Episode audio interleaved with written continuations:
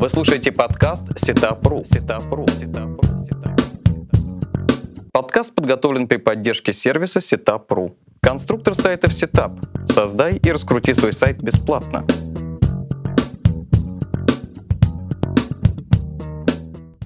Здравствуйте, это подкаст Setup «Как раскрутить бизнес в интернете» и я его ведущий Алексей Пучков. Наш сегодняшний гость Алексей Иванов, сооснователь и генеральный директор компании IC Marketing. Здравствуй, Алексей. Привет. Итак, контекстную рекламу называют единственным белым способом э, быстро встать на первые страницы выдачи поисковых систем. Действительно, не нужно долго ждать первых звонков или заказов от клиентов. Э, достаточно разместить объявление, и буквально через несколько минут пойдут звонки, заказы, какие-то отклики на рекламу. Однако у новичков э, существует большой риск э, ошибиться, неправильно настроить рекламную кампанию, попросту слить бюджет впустую. Поэтому сегодня мы поговорим о том, как правильно писать объявления, настраивать кампании, управлять ставками, подбирать посадочные страницы и анализировать приходящий трафик. Во всех этих вопросах нам поможет разобраться генеральный директор агентства IC Marketing Алексей Иванов. Справка о госте. Алексей Иванов, сооснователь и генеральный директор IC Marketing. Компания занимается оказанием комплексных услуг по продвижению сайтов, контекстной и товарной рекламой. С 1999 года занимается вопросами создания и продвижения интернет-магазинов и корпоративных сайтов. Участвовал в реализации более 500 интернет-проектов. Автор и ведущий семинаров и мастер-классов. С 2003 года постоянный участник, докладчик и ведущий ключевых отраслевых конференций. Преподаватель бизнес-школы РМА Москва и Южной школы интернет-бизнеса Ростов-на-Дону. Закончил Московский физико-технический институт. Алексей, расскажи, пожалуйста, как заставить агентство уделять клиенту хотя бы несколько недель грязного времени, пусть даже на начальном этапе? Почему многие рекламные агентства до сих пор оценивают клиента только по толщине кошелька? Ну, я считаю, что проблема в том, а, что рекламодатели покупают у агентств одну услугу, а ожидают совершенно другого. Сейчас почти всегда схема работы такова, что агентство получает процент от комиссии. Ну, собственно, комиссию, да, который процент от бюджета. Получая комиссию, там, допустим, Яндекса, если мы про директ говорим, а, рекламодатель дает агентству четкую установку, что, во-первых, разгони мой бюджет, потому что агентство уже хочет заработать. Это коммерческий проект. Надо заработать, значит, надо бюджет клиента разогнать, чтобы он был больше. А во-вторых, агентству нужно из этой комиссии небольшой еще какую-то прибыль получить. Поэтому нужно как можно меньше потратить человека часов на работу над этим клиентом, а, для того, чтобы вот на эти деньги небольшие, и деньги небольшие, допустим, рекламодатель на бюджет 50 тысяч рублей в месяц на директ, но агентство из них получит тысяч пять от Яндекса что на 5 тысяч можно несколько недель делать. Если отсюда вычесть там, расходы на бухгалтерию, на пересылку документов, там, ну, все сопутствующие вещи, то есть получается немного времени может поработать человек над рекламной кампанией. Поэтому я считаю, что здесь э, постепенно к этому должно переходить. Рекламодатели платить должны за человека часы работы специалиста. Да, вот, вот оплатишь первую там, неделю, первые две недели, сколько-то там э, часов работы, какую-то сумму, компанию классно настроят, дальше она будет работать, уже поддержка меньше времени занимает. А сейчас, получается, агентство да, смотрит, ага, какой бюджет, какой будет процент комиссии, сколько мы на этом заработаем. Вот поэтому на кошелек и смотрят. То есть сама схема э, ошибочна. Алексей, не кажется ли тебе, что при такой картине, когда агентства работают исключительно за процент, который дает им провайдер контекстной рекламы, такая ситуация ну, просто возникает? Почему агентства не берут э, какой-нибудь процент за свои услуги сверх суммы? Э, конкуренция или, или что? Нет, а здесь брать какой-то еще там, дополнительный процент, какую-то сумму, все равно не меняет, сильно не меняет сути. Все равно агентство получая эту комиссию, если бы Яндекс отменил комиссию, да, это было бы на пользу рынку такое больно, но оздоровило. Много лет Яндекс не мог отменить, потому что Бегун давал комиссию, и если бы Яндекс отменил, агентство начали уговаривать клиентов, войдите лучше в Бегун. Да, то здесь, ну, собственно, ситуация на рынке такова была. Но сейчас, э, на мой взгляд, к этому идет, что Яндекс комиссию сокращает, может быть, вообще постепенно отменит, а агентство научится продавать свои услуги. Э, понятно. Но вот из-за того, что многие агентства до сих пор оценивают клиента только по толщине кошелька и склонны к тому, чтобы разгонять его рекламную кампанию, э, многие боятся обращаться к агентствам и наши слушатели часто задают вопросы, э, брать ли своего сотрудника в штат. Ведь сотрудник, который в штате, должен быть человек, которому не все равно, э, который должен тоже как там стремиться и радоваться результатам успешной работы. Где найти такого специалиста по контекстной рекламе? Как его мотивировать? Как сделать так, чтобы его не сменили через полгода, когда он научится лучше работать? Ну, здесь вопрос шире, наверное, чем контекст. Как вообще найти сотрудников на любую должность, которая будет мотивирована, будет хорошо работать. Это проблема у всех. Я не знаю директора компании, у которого не было проблемы, где найти хороших сотрудников. Вот. Но а, если говорить про контекст, на самом деле две составляющие есть. Здесь есть компетенция, понимание, а как он должен вообще быть настроен, что от него можно ожидать, вот, концептуально, да, вот, собственно, понимание стратегическое, вот, э, какую, какая роль у него а, и э, как им управлять. И вторая часть – это исполнитель. Вот исполнительный контекст можно довольно быстро научить, если в компании есть люди, понимающие, которые могут обучить. Я поэтому знаю э, рекламодателей, которые берут людей без опыта, там, за 2-3 недели обучают исполнителей, которые контролируют ход компании, там, нажимают нужные кнопки в директе, все замечательно, все хорошо работает. Лучше, чем агентство. А вот специалист, который экспертизой обладает, понимает, что да, а, как правильно настроить, что можно ожидать, нужно там ремаркетинг использовать, как его использовать. Вот глубже понимает. Таких людей мало на рынке, к сожалению. Их и вырастить сложно, потому что их должен кто-то учить этому. Ну и это, да, с этим сложнее ситуация. А, ну тогда следует вопрос, а где нужно обучаться такому специалисту, чтобы достичь определенных компетенций? В экспертизе, в ремаркетинге, в других э, сопутствующих э, контекстной рекламе вещах? Ну, здесь э, наверное, вопрос такой э, с точки зрения именно инструментария, директа и дворца, ну, уже достаточно много возможностей есть обучиться, и там, собственно, сами обучающие мероприятия, там, Яндекс и Гугла много дают, там, и Help почитать, разобраться в этом всем, и там семинары есть обучающие. А с точки зрения ведения рекламы, понимания клиента, ну, здесь шире нужно там, маркетинговое образование и понимание этого всего сложно сказать. Я хоть и сам в нескольких местах преподаю, я бы не сказал, что да, вот есть какое-то что-то такое вот идеальное место, куда можно пойти и стать идеальным специалистом по контексту. Сейчас есть один проект, который, может быть, осенью стартует как раз по обучению специалистов по контексту. Вот, меня тогда привлекли в качестве преподавателя, пока я не знаю, можно ли афишировать, поэтому не буду говорить. А, хорошо, но перейдем непосредственно к старту работы с контекстной рекламой. Какие инструменты ты или твое агентство применяет для работы с контекстом, что, что вы используете для поиска ключевых слов, для составления объявлений, для сбора подсказок, для других э, сопутствующих вещей? На самом деле инструментария на директа и дворца – достаточно для того, чтобы э, составить, сделать, запустить хорошую рекламную кампанию. намного важнее вникнуть в бизнес, не пожалеть времени, чтобы понять, а что же, что это за бизнес, для которого компания запускается. А, разобраться в том, кто клиенты, какая ценность бизнеса. Иногда эту информацию нужно из рекламодателя, собственно, еще суметь вытащить, получить ее и понять, а чем эту целевую аудиторию можно зацепить. Да, не только там какой запрос, да, вот, вот разные запросы есть. Вот такой запрос набирают, почему так его набирают, что могут люди ожидать в этот момент, что им написать в объявлении. То есть это вся цепочка от того, что человек набирал, она же не заканчивается объявлением. Ключевое слово, которое набрали, объявление, которое мы показали, страница, куда человека привели, что ему там показали. И здесь первое, самое важное, это понимание бизнеса и аудитории, собственно, этого бизнеса. И, на мой взгляд, большинство тех, кто э, называет себя специалистами по контексту, они, взглянув на сайт, говорят, а, все понятно, эта компания тем-то занимается. Ну, да, у меня такой уже был. И по шаблону делают примерно одно и то же пытаются еще там автоматизировать какой-нибудь парсинг каких-нибудь слов ключевых откуда-нибудь, чтобы побольше их было.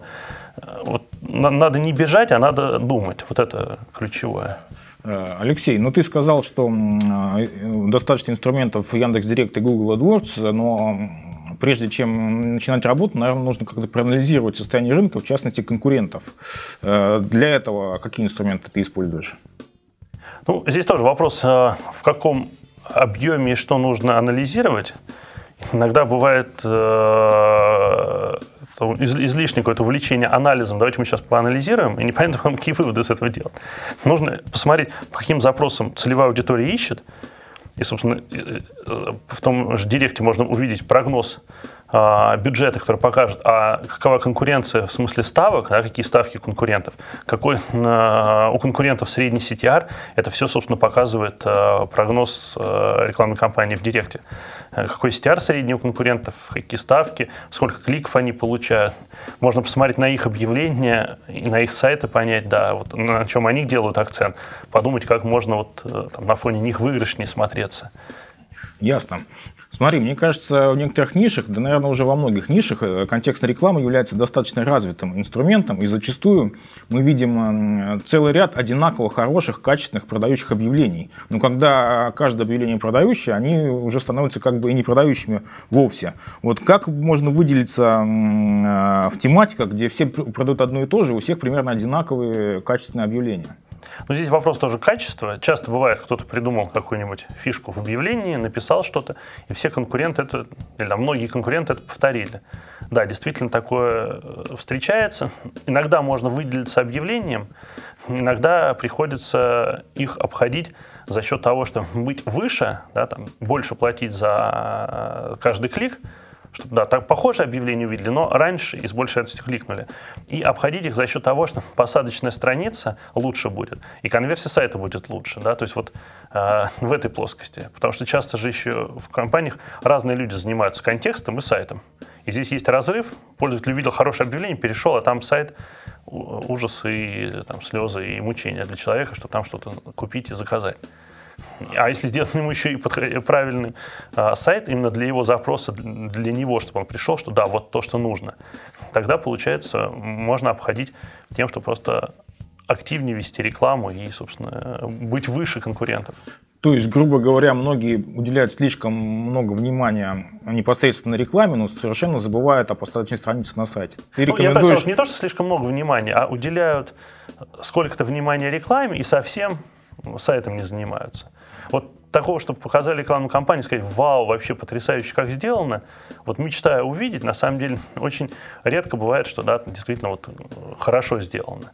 Потому что ну, инструмент инструментом, но вопрос, до какой степени он качественно используется и используется ли вообще правильно. То есть нужно уделять также достаточно много времени качеству страниц сайта. Ну, на мой взгляд, рекламная кампания в Директе, она не заканчивается кликом на сайт рекламная кампания в Директе да, успешная, если идут звонки и продажи потом этим клиентам, если мы говорим про коммерческий сайт, да, то есть вот потратили деньги на рекламу и, про, и столько-то продаж совершили. И вот эта вот цепочка, да, люди пришли на сайт, а позвонили, не позвонили, отправили они заявку, не отправили, в корзину добавили, но не смогли заказ отправить, потому что там капча страшная.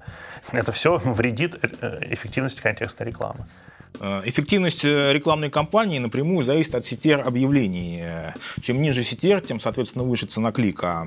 И бюджет расходуется неэффективно. Ну, с поли может быть несколько хитрых вещей, которые позволяют повысить CTR объявлений.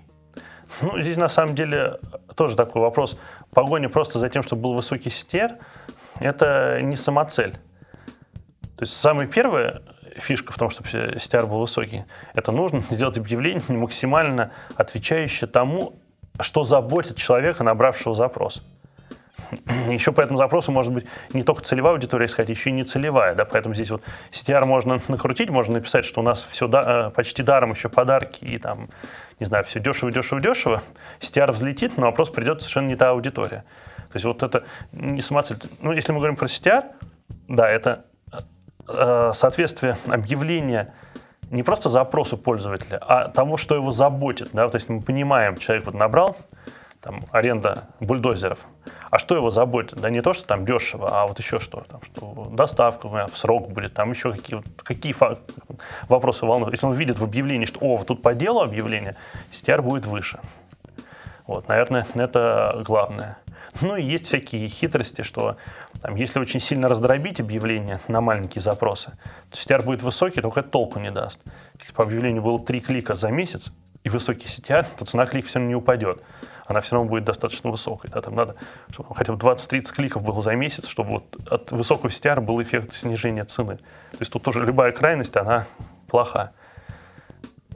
Как найти эту золотую середину, чтобы избежать крайностей? Эксперимент, экспериментом вот, нужно запускать, смотреть, корректировать.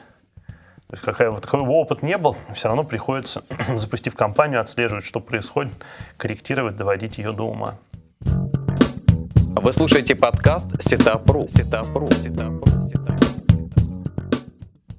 Алексей, скажи, какие, может быть, менее популярные инструменты при работе с контекст-рекламой стоит э, сейчас использовать чаще? Может быть, это ретартинг или ремаркетинг, как называют его Google? Может быть, какие-то инструменты связаны с геолокацией? Э, что скажешь? Ну, инструментарий и Гугла, и э, Яндекса очень активно развивается. Здесь нужно смотреть для конкретного проекта. Есть проекты, в которых действительно, люди пришли с контекста, ничего не купили, ушли с сайта. Но потом эту же аудиторию мы догоняем э, ремаркетингом, и она покупает хорошо. Но если бы не было первоначальной рекламы, которая привела, да, то не сработало. Да, то здесь на самом деле инструментарий э, достаточно э, большой и э, возможностей много дает. Если его грамотно, вдумчиво настраивать, ну, такие вещи, как правильная там, настройка на регионы, у нас было э, на днях раз в одной рекламной кампании, анализировали, увидели, что э, идет реклама на всю Россию, но объявление написано, как было для Москвы, что доставка на следующий день. Человек из Владивостока заходит, видит доставку на следующий день в объявлении, переходит на сайт, и там написано ему, что доставка э, там, транспортной компании. Ну, понятно, что из Москвы не на следующий день она будет. И у человека разочарование, его вроде привлекли, CTR, может быть, был хороший, объявление-то было классное, да, человек разочаровался. То есть вдумчиво геолокацию, по времени бывают тоже фишки. Стоит ночью рекламу показывать или не стоит? А, для разных сфер по-разному. Для B2B бывает иногда очень хорошо по вечерам и ночью работает. Если целевая аудитория, владелец, директора компании – целый день занят какими-то там текущими вопросами, а вечером что-то решил поискать стратегическое, там, подумать о чем-то, и пришел. Ну, то есть тут тоже вопрос э, понимания, ну, все возвращается к пониманию аудитории. Если понимаешь аудиторию, инструменты настроишь правильно. Хорошо, но ты сказал, что провайдеры контекстной рекламы предоставляют множество инструментов. Наверняка какие-то из них уже малоэффективны или, как мы говорим, умерли. Есть ли такие?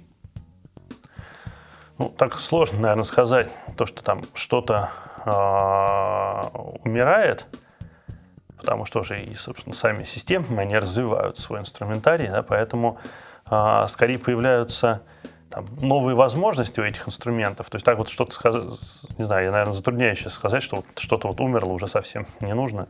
Но есть системы контекстной рекламы, которые уже, можно сказать, умерли. Вот, да, там, не знаю, тот же Бегун, который, собственно, при всем моем уважении к команде, которую создавал когда-то, да, но а, сейчас я все меньше встречаю людей, которые его используют, да, и, и особенно редко тех, кто доволен. Хотя, наверное, всегда из любого правила есть исключение. Ну, я так думаю, что все это инструменты, нужно лишь уметь ими пользоваться, а не говорить, что молоток плохой, если не умеешь выдержать в руках. Ну да, то есть все, оно должно быть уместно и, и правильно настроены. Тогда такие более практические вопросы. Как обойти некоторые ограничения по модерации объявлений в Яндексе или Гугле? Ну, например, медицинская тематика очень тяжело одобряется Яндексом, требуются какие-то сертификаты, э, лицензии и так далее. Или, например, аффилированные сайты тоже невозможно или тяжело продвигать. Есть ли какие-нибудь хитрости, которые помогут э, проще пройти модерацию объявлениям? Ну, здесь помимо того, что есть ограничения, когда что-то нельзя и там люди пытаются обмануть Яндекс. Сейчас в том же Яндексе огромная проблема, с которой мы сталкиваемся, с тем, что даже в тех тематиках, где вообще-то можно показывать рекламу, всплывают какие-то ограничения от модерации, совершенно непредсказуемые, что там нам по топорам рекламную кампанию с, э, от, э, отклонила модерация, э, потому что с формулировкой, что конструктивно схоже с оружием. Ну, вот, или там фотографии по одежде, э, картинки для рекламных кампаний, что там девушка с мороженым. Почему у вас мороженое? Надо просто понимать ситуацию, да, что сейчас э, политическая ситуация в стране такова, что на Яндекс пристально смотрят всякие контролирующие органы. Яндексу приходится внимательней э, отслеживать ситуацию, когда их могут просто подставить, да, вот что где-то там какая-то реклама прошла, к Яндексу претензии будет. Поэтому если с модерацией проблемы, надо четко и прислушиваться к словам, и объяснять свою позицию, не, не пытаться ругаться с модерацией. Вот хуже всего, потому что это тоже это живые люди, какие бы у них не были инструкции, живые люди. Если им сказать, что э, там, ты дурак, ты не прав, то человеку обидно, и он будет сильнее упираться. Если ему конструктивно объяснить, то э, часто удается все-таки а... с пятой попытки, но добиться своего. А, ну вот в этом-то и проблема, что с пятой попытки. То есть, по моему опыту и по опыту многих людей, с которыми я общался, достаточно тяжело в чем-либо убедить модераторов Яндекса. Ну да, это, это есть такая проблема. Ну, возможно, ты считаешь? Ну, возможно, надо просто вот убеждать. Mm. Ну, понятно. Понятно. Ну, обмануть их, э, как был там когда-то, сколько лет назад, когда там проскакивало что-то незаметно, там, в какое-нибудь время суток неудачно, там, удачно очень компанию запустили, модерация там э, еще сонная была, не заметила. Да? То есть сейчас такое, насколько я понимаю, уже особо не проходит. То есть основная стратегия не обманывать, а убеждать? Убеждать и обосновывать, да. Сейчас э, существует мода, и все повально увлечены одностраничными сайтами, так называемыми лендингами. Неужели они действительно работают лучше? Э, в каких случаях э, необходимы одностраничники, а в каких э, лучше работают обычные многостраничные сайты?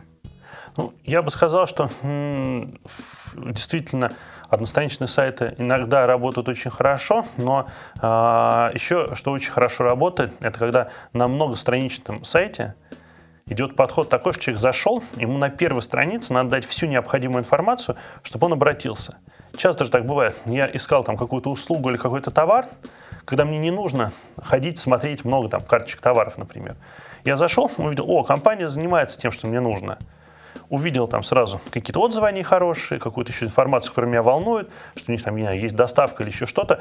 Я на одной странице посмотрел, потратил минуту, по диагонали взглянув на сайт, и позвонил в компанию. Это, конечно, хорошо. То есть вот эта концепция просмотра одной страницы и дальше коммуникации, она очень хорошая. И я еще несколько лет назад на конференции говорил о том, что есть миф о глубине просмотра, что надо ее увеличивать очень часто коммерческим сайтам надо уменьшать глубину просмотра. Зашли, увидели, что о, то, что надо, отлично, надо звонить, обращаться. Но не значит, что это должно быть много разных лендингов. Это может быть все в рамках одного сайта, просто грамотно сделанные страницы. И для каждого пользователя появляется, получается э, отдельно взятая страница. Он зашел, одну посмотрел, позвонил, и счастлив. Ну, то есть, получается, сайт, который как бы состоит из нескольких одностраничников, так что ли? Ну да, ну, можно состоять там из сотен одностраничников. Ну, понятно. Ну, а что, традиционные сайты уже хуже работают? Не, а тоже вопрос, что такое традиционный сайт? То есть, традиционный сайт, в смысле, сделанный непродуманно и тяп он, они, да, работают все хуже. Есть тематики, в которых невозможно одностраничник. Да, там, если мы продаем а, там, платья, а, там, а, диваны, там, э, антикварный да, товар, там, э, у нас тематика антикварная, если, то там невозможно сделать на страничке, человеку нужно полистать. Нельзя человеку сказать, что, о, смотри, у нас много платьев есть в ассортименте, звони, закажи. Да, или у нас одно платье, купи это платье. Да? То есть это вот психология другая у пользователя. То есть есть тематики, где неприменимо. Но если мы продаем там, что-то там, в B2B, какие-то услуги или даже товары, я зашел, не знаю, мне нужно зарядное устройство для... У меня вот вчера вечером сломался у моего MacBook зарядник. Я в интернете залез, там какие-то сайты, вот думаю, я должен по сайтам лазить, выбирать. Вот была бы страница, где написано, что у нас есть все нужные вам зарядники, позвоните, скажите, какая у вас модель, мы вам привезем. О, отлично, вот мне больше ничего не надо было бы. И таких ситуаций очень много, когда человеку вот не нужно разбираться в этих всех зарядниках, лазить по сайту традиционному. Ему нужно вот четко, понятно, и преимущество этой компании, что да, привозим, вот она с отзывом хороший, вот, вот, вот так хорошо. Я думаю, что такие сайты есть, надеюсь, сегодня вечером найду такой, такой лендинг для себя. Алексей, контекстная реклама основана на аукционной системе, когда рекламодатели, по сути, торгуются, и тот размещается выше э, в рекламном объявлении, кто дает большую цену за клик. В некоторых тематиках э, ну, торги просто зашкаливают, цена за клик огромна, и даже первоначальный расчет э, как бы делает контекстную рекламную кампанию нерентабельной в таких тематиках. То есть что делать, если в твоей тематике Э, все конкуренты как будто сошли с ума и устанавливают нереальные цены за клик. Ну, здесь первое, что надо а, подумать, что на самом деле они, скорее всего, не сошли с ума. Наверное, просто что-то ты там недопонимаешь в этой ситуации. А, первая причина, почему такое происходит. А, у конкурентов хорошее объявление, они грамотно ведут контекст, у них высокий CTR, у них реально цена клика а, ниже, чем кажется на первый взгляд. Да, с такой ситуацией нередко сталкиваемся. Или рекламодатель сам ведет рекламу, смотрит уже не в прогнозе бюджета, а смотрит в интерфейсе управления компанией. Ему кажется, что все очень дорого. Ну, такая маленькая хитрость – взять свою рекламную кампанию и те ключевые слова, вот, точно как они сейчас используются, взять их, внести в прогноз бюджета и посмотреть, сравнить, что сейчас ты видишь у себя в интерфейсе, в управлении, и что в прогнозе бюджета Яндекс показывает в среднем у тех, кто по этим запросам рекламируется. Если получается, что для тебя клик обходится дороже, чем в среднем у конкурентов, значит, ведешь хуже рекламу. Многим в голову не приходит с прогнозом сравнить текущую компанию. Ну, тут даже речь не о том, что ведешь. Э, многие пытаются начать контекстную рекламу, но у них настолько конкурентные ниши, что элементарный первоначальный расчет. Они видят, что, ну, допустим, осуществляют ремонт компьютера. Uh-huh. Средняя цена чека, там, ну, полторы тысячи рублей. Там, приедет специалист, установит операционную систему, уедет.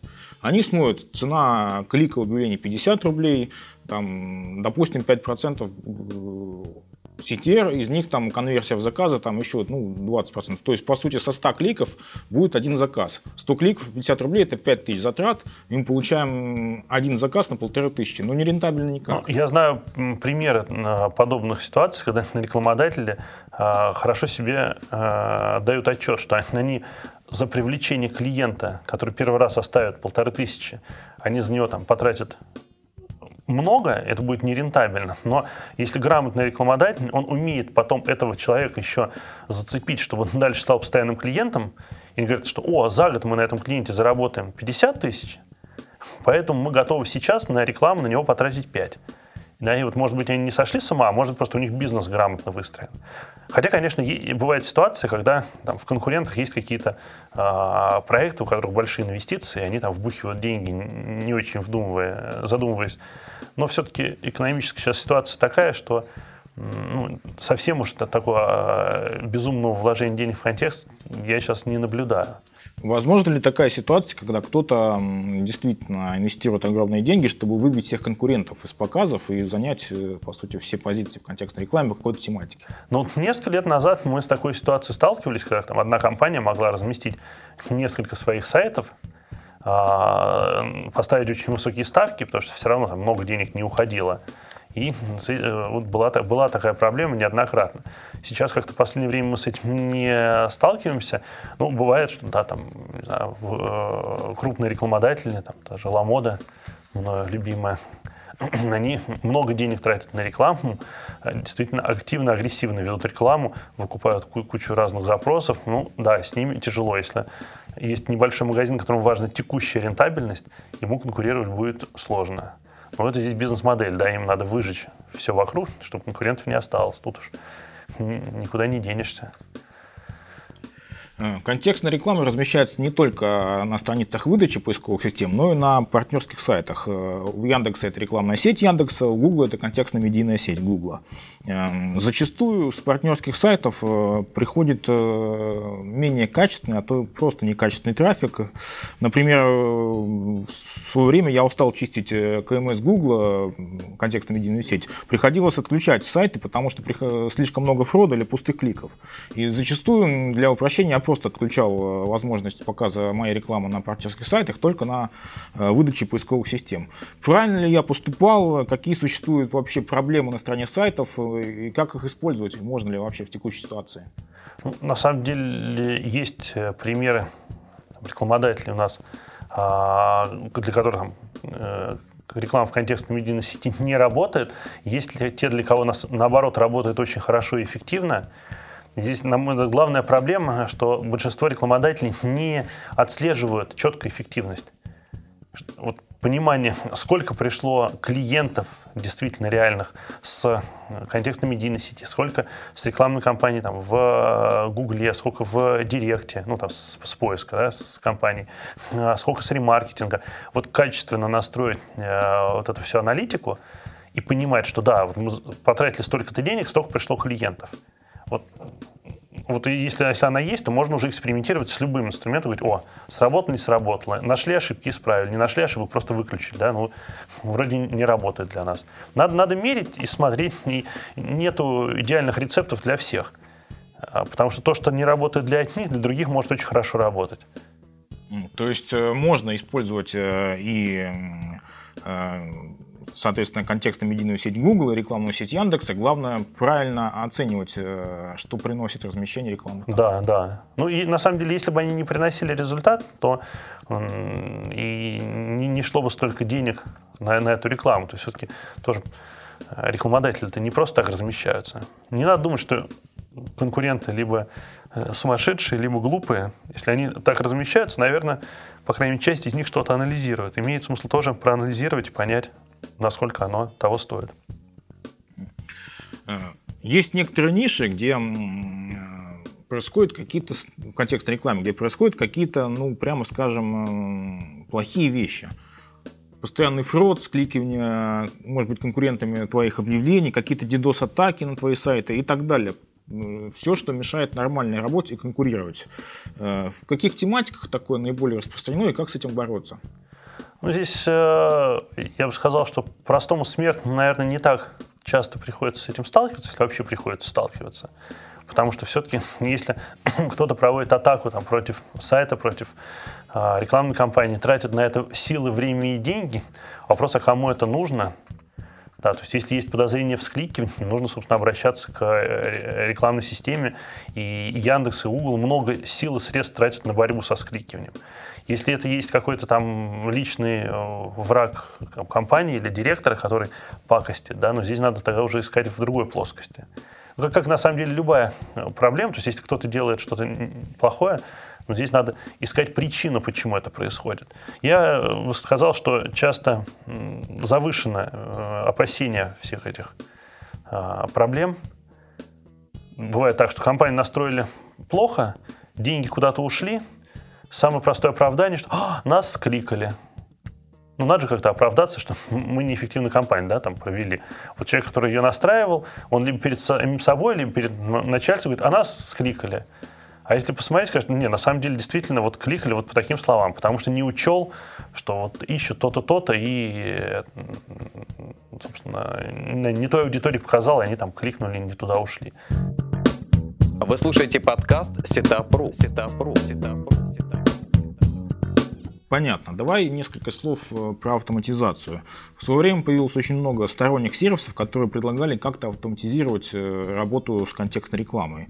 Ну, по сути, на мой взгляд, они давно остановились в развитии, и помимо этого э, сами провайдеры, то есть Яндекс.Директ и Google AdWords развиваются и тоже позволяют автоматизировать работу с ними. Почему вообще произошла стагнация в системах автоматизации контекстной рекламы. Э, удалось ли, может быть, кому-нибудь э, автоматизировать э, какую-нибудь рутину, подбор слов, составление объявлений автоматически и так далее? Ну, здесь э, этот вопрос сильно очень перекликается с самым первым нашим сегодняшним вопросом. А, а с тем, что там делают агентства, за что им платится. Во-первых, автоматизацию делали многие агентства, надеясь, э, во-первых, себестоимость услуги снизить, то есть надо не людей набирать, а можно программу масштабировать, не будет здорово, расходов мало, а клиентам услуга оказывается.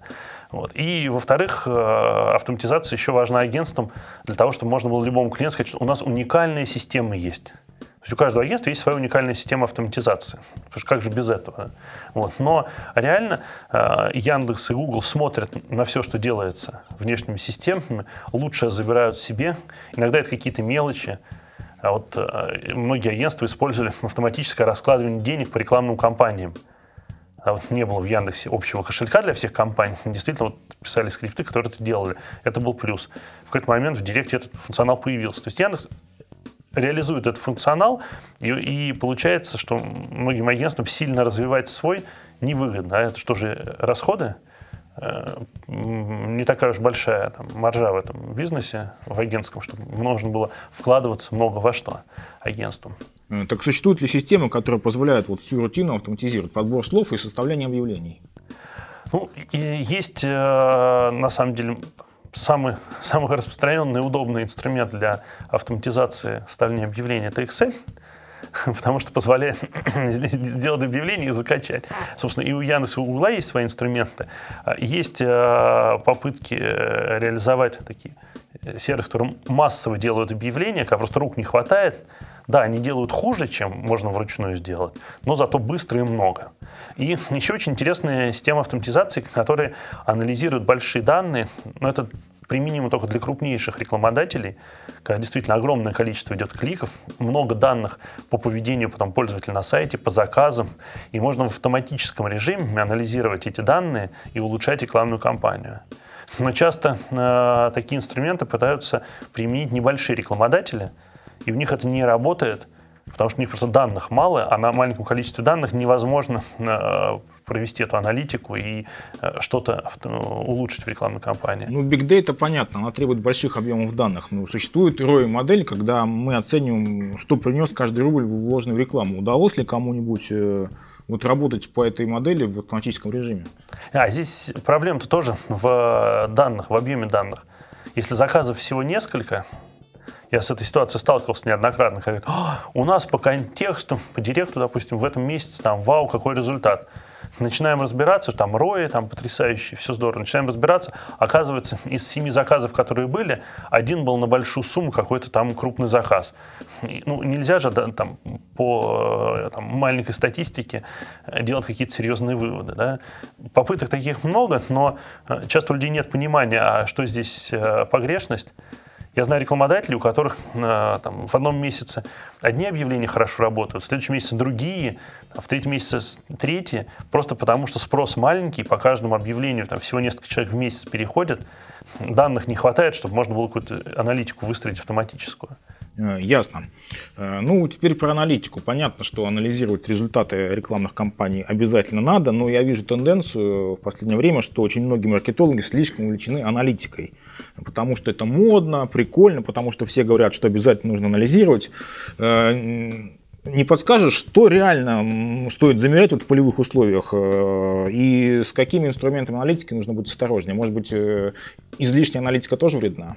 Ну, излишняя, наверное, вредна, потому что можно увлечься процессом ради процесса, находить. Всегда в любых данных можно найти а, позитивное. То есть если у нас много разных отчетов э, в Google Analytics или в метрике, можно всегда найти такие, которые там вытащат такие цифры и скажут, ух ты, как здорово все. А еще надо понять, собственно, какие выводы из этой аналитики сделать. Вот это, вот это э, часто э, цепочка разрывается. Аналитику провели, а выводов для каких-то бизнес-решений нету оттуда. То есть аналитик, он отчеты красивые э, готовит, а люди, принимающие решения в компании, на, них не могут ничего, а, из них никаких выводов сделать для принятия решений. Поэтому, э, если мы говорим про контекстную рекламу, самое главное аналитика – это отслеживание, что происходит с посетителями, а вот то, что называется воронка продаж. Да, там, сколько людей пришло с рекламной кампании в разбивке, собственно, по этим компаниям, сколько там дошло до корзины, сколько заказ оформило, сколько позвонило, сколько почему отвалилось. Да, вот, э, если посмотреть на тех, кто поставил себе метрику, данные есть от Яндекса, что там, по-моему, около половины э, тех, кто поставил метрику, даже цели не настроили. Хотя люди, наверное, что-то смотрят в метрике, но цели нет, они, никакой привязки вообще к результатам на сайте нет. Из тех, кто цели настроил, большинство их настроило либо частично, либо неправильно, либо там ну, не, не, не, не все отслеживает то, что нужно. Нужно вот этот э, показатель отслеживать. Вложили деньги в контекст, сколько пришло клиентов, сколько они принесли, э, собственно, денег, да, и э, там, сколько обошелся каждый клиент. Да, эти вот срезы в плоскости бизнеса, а не в плоскости инструментария рекламного, там, клики, показы, CTR. Для бизнеса не важно, какой CTR. Вот меня, если честно, уже давно не волнует совершенно, по какому клиенту у нас какой CTR мне важно, чтобы вот мы два показателя по клиентам целевых выполняли, что а, количество привлеченных клиентов и стоимость привлечения клиента с контекста. Стал CTR там, в два раза ниже или там цена клика в два раза выше, неважно. Если привлекли самую целевую аудиторию с высокой ценой клика, и они хорошо звонят и заказывают, замечательный рекламодатель доволен. Вот не надо увлекаться промежуточными цифрами ради их красоты. Вот, наверное, так я скажу. То есть, по сути, обращать внимание именно на деньги, то есть ROI модель. Ну, надо, ну здесь ROI модель, ну, модное слово ROI. Надо в плоскости бизнеса. Вот есть бизнес, ему нужны клиенты, у него есть деньги. Он этих клиентов сколько зарабатывает. Вот надо э, задачу агентству ставить в этой плоскости. Если рекламодатель приходит в агентство и говорит, нам надо контекстную рекламу по таким словам, вот на такой бюджет, и, собственно, и что, да, и чтобы подешевле клик обошелся, да, то все, э, компания хорошей не будет. А если приходят и говорят, что нам нужно а, привлечь там, такое количество клиентов или там, под такой-то стоимости привлечения, чтобы нам было это выгодно для бизнеса. Вот говорили про там, настройку компьютеров, сказать, мы готовы 500 рублей за привлеченного клиента платить, нам надо там столько-то клиентов, чтобы мы были довольны. И вот, вот есть целевые показатели, к ним можно стремиться уже. Уже внутри там копошиться, смотреть, что-то настраивать, экспериментировать. Алексей, ну тогда почему же до сих пор никто не продает контекстную рекламу по CPA-модели, когда рекламодатель будет платить за действие, не за клик какой-то, а именно за действие, за заказ, за звонок, за заполнение там, э, регистрационной формы или, или формы обратной связи? Почему никто не предлагает этого? Предлагаю, предлагаю. Я знаю уже несколько лет у нас есть друзья-конкуренты, не буду называть кто, которые а, продают по CPA модели Direct. Ну, по крайней мере, пару лет назад они мне рассказывали, как они эту модель стали э, предлагать э, рекламодателям. Но надо понимать, что CPA, у нее есть такая иллюзия того, что здесь снимаются риски. Что, о, если не будет заказов, то мы не платим за директ. И как это агентство работает? Они берут только тех рекламодателей, у кого хороший сайт, там, не слишком конкурентная тематика, где они видят, что конверсия, скорее всего, будет хорошая, запускают рекламу, и они мне говорили честно, что да, мы на этих рекламодателях зарабатываем больше. То есть они на директ тратят меньше, чем по CPA получают. Просто рекламодатель за то, что у него иллюзия, ну, и такое, да, вот некоторое снижение рисков, что вдруг не сработает, он не платит. А он эти риски оплачивает. У нас у многих людей не хватает экономического образования, понимать, что если риск уменьшил, значит дороже будет. Не бывает, что и риски уменьшились, и дешевле стало. Ну хорошо, а если тематика конкурентная или сайт не очень хороший, что э, заказчики должны оплачивать по-прежнему клики и как долго вообще это продолжаться будет? Ну, тут вопрос в том, что есть инструмент. Да, вот Яндекс продает клики на сегодняшний день, если мы говорим про директ продает клики, поэтому заказчик оплачивает эти клики. Там есть агентство. Агентство может здесь стать а, промежуточным звеном, взять на себя часть рисков и сделать, а, собственно, дороже ну, да, с оплатой этих рисков, да, там по CPI продавать. Но а, на самом деле, может быть, придет к тому, что там Яндекс станет, хотя я не вижу смысла Яндексу продавать там по CPI. Здесь же еще тоже вопрос, если мы продаем по CPA, есть рекламодатель, продает там какие-то, вот у нас был такой рекламодатель, детские товары. А, и они за, рекламу платили как раз за каждый, там, за, за заказы, процент от заказов. В какой-то момент они поняли, что им выгоднее поднять цены, они же платят процент от заказов, они цены подняли, а, получается, что им это выгодно. Да? То есть вот CPA-модель, она имеет массу проблем. Есть иллюзия, что она такая хорошая и удачная. Не все так просто. Потому что сайт играет очень большую роль. Какой сайт, какая конверсия, какие там цены. Ну, отойдя от контекста рекламы, э, есть такой сервис, как Яндекс.Маркет. Он недавно ввел CPA-модель. Как она устроена? Ну, здесь, э, если говорить про маркет, мне кажется, CPA-модель – это такой промежуточный шаг – а, потому что маркет, он вообще отличается принципиально от директа. Если в директе люди что-то искали, либо там искали в поиске, либо где-то ходили по сайту, мы увидели объявление, перешли на сайт рекламодателей, там купят, не купят, закажут, не закажут, то маркет это только для товаров, и то там для ограниченного количества товарных групп. И э, идея в том, что люди на маркете выбирают товар, выбирают, где купить, и по идее они не должны идти на сайт магазина, для того, чтобы решать, а покупать ли в этом магазине. То есть тут роль э, самого сайта этого интернет-магазина, она минимально получается. И был период, когда люди шли посмотреть контакты. И маркету получалось продавать клики, то есть чем лучше подготовлен клиент, что он уже выбрал товар, выбрал магазин, ну, все, он пришел только посмотреть телефон, позвонить или там в корзину товар добавить, получается, клик должен стоить дорого. Люди смотрят, ой, с маркет дорогие клики. Дальше не анализируют, говорит, ой, наверное, маркет не выгоден. Маркет предложил CPI-модель. Но сейчас маркет уже дальше пошел, как мы знаем, вот недавно на э, конференции э, Яндекса 5 июня э, представили стратегию там, дальнейшего развития маркета. Маркет теперь предлагает покупателям у себя оформлять в маркете заказ, и он, собственно, будет получать процент от продаж, еще и оплату маркет будет а, принимает, да, то здесь роль маркета, она становится больше, чем просто э, там, рекламный инструмент. И надо еще понимать, что маркет знает, вообще Яндекс знает о пользователях очень много информации. Если на сайт интернет-магазина человек зашел, ну, мы видим, что да, пришел с какой-то рекламы, если с поиском мы можем даже не знать, по какому запросу он искал, потому что уже Яндекс все это шифрует и не показывает. А Яндекс знает, что человек, он делал то-то в интернете, он похож на таких-то пользователей. То есть то, что человек сегодня захочет купить холодильник, Яндекс может предположить из других факторов поведения этого пользователя и ему предложить через маркет этот холодильник купить еще до того, как он на сайт пришел. То есть CPA, CPA-модели в маркете работают именно в силу специфики маркета. И, и отличия маркета, И я думаю, что это именно промежуточный э, шаг, то есть они все-таки сейчас э, уже дальше пошли, они теперь э, не за лиды деньги получают, а за процент от продаж да, то есть тут уже не а, там, стоимость привлечения вот, клиента, да, там 100 рублей за клиента плати, а нет, плати процент, сколько там, 3%, по-моему, они сейчас объявили, будет у них за клиента и за заказ, и за деньги. Еще и доставку, кстати, и маркет организовывать стал. Вот, станет. Так что тут все намного интереснее. Алексей, спасибо тебе за интересную беседу. Напоминаю, это был подкаст э, «Setup. Как раскрутить бизнес в интернете». Я его ведущий Алексей Пучков и наш сегодняшний гость Алексей Иванов, генеральный директор ISEE Marketing. Спасибо, спасибо большое, что пригласили. Надеюсь, было интересно. Спасибо, до свидания. Вы только что прослушали подкаст Setup.ru. Setup.ru. Setup.ru. Setup.ru. Setup.ru.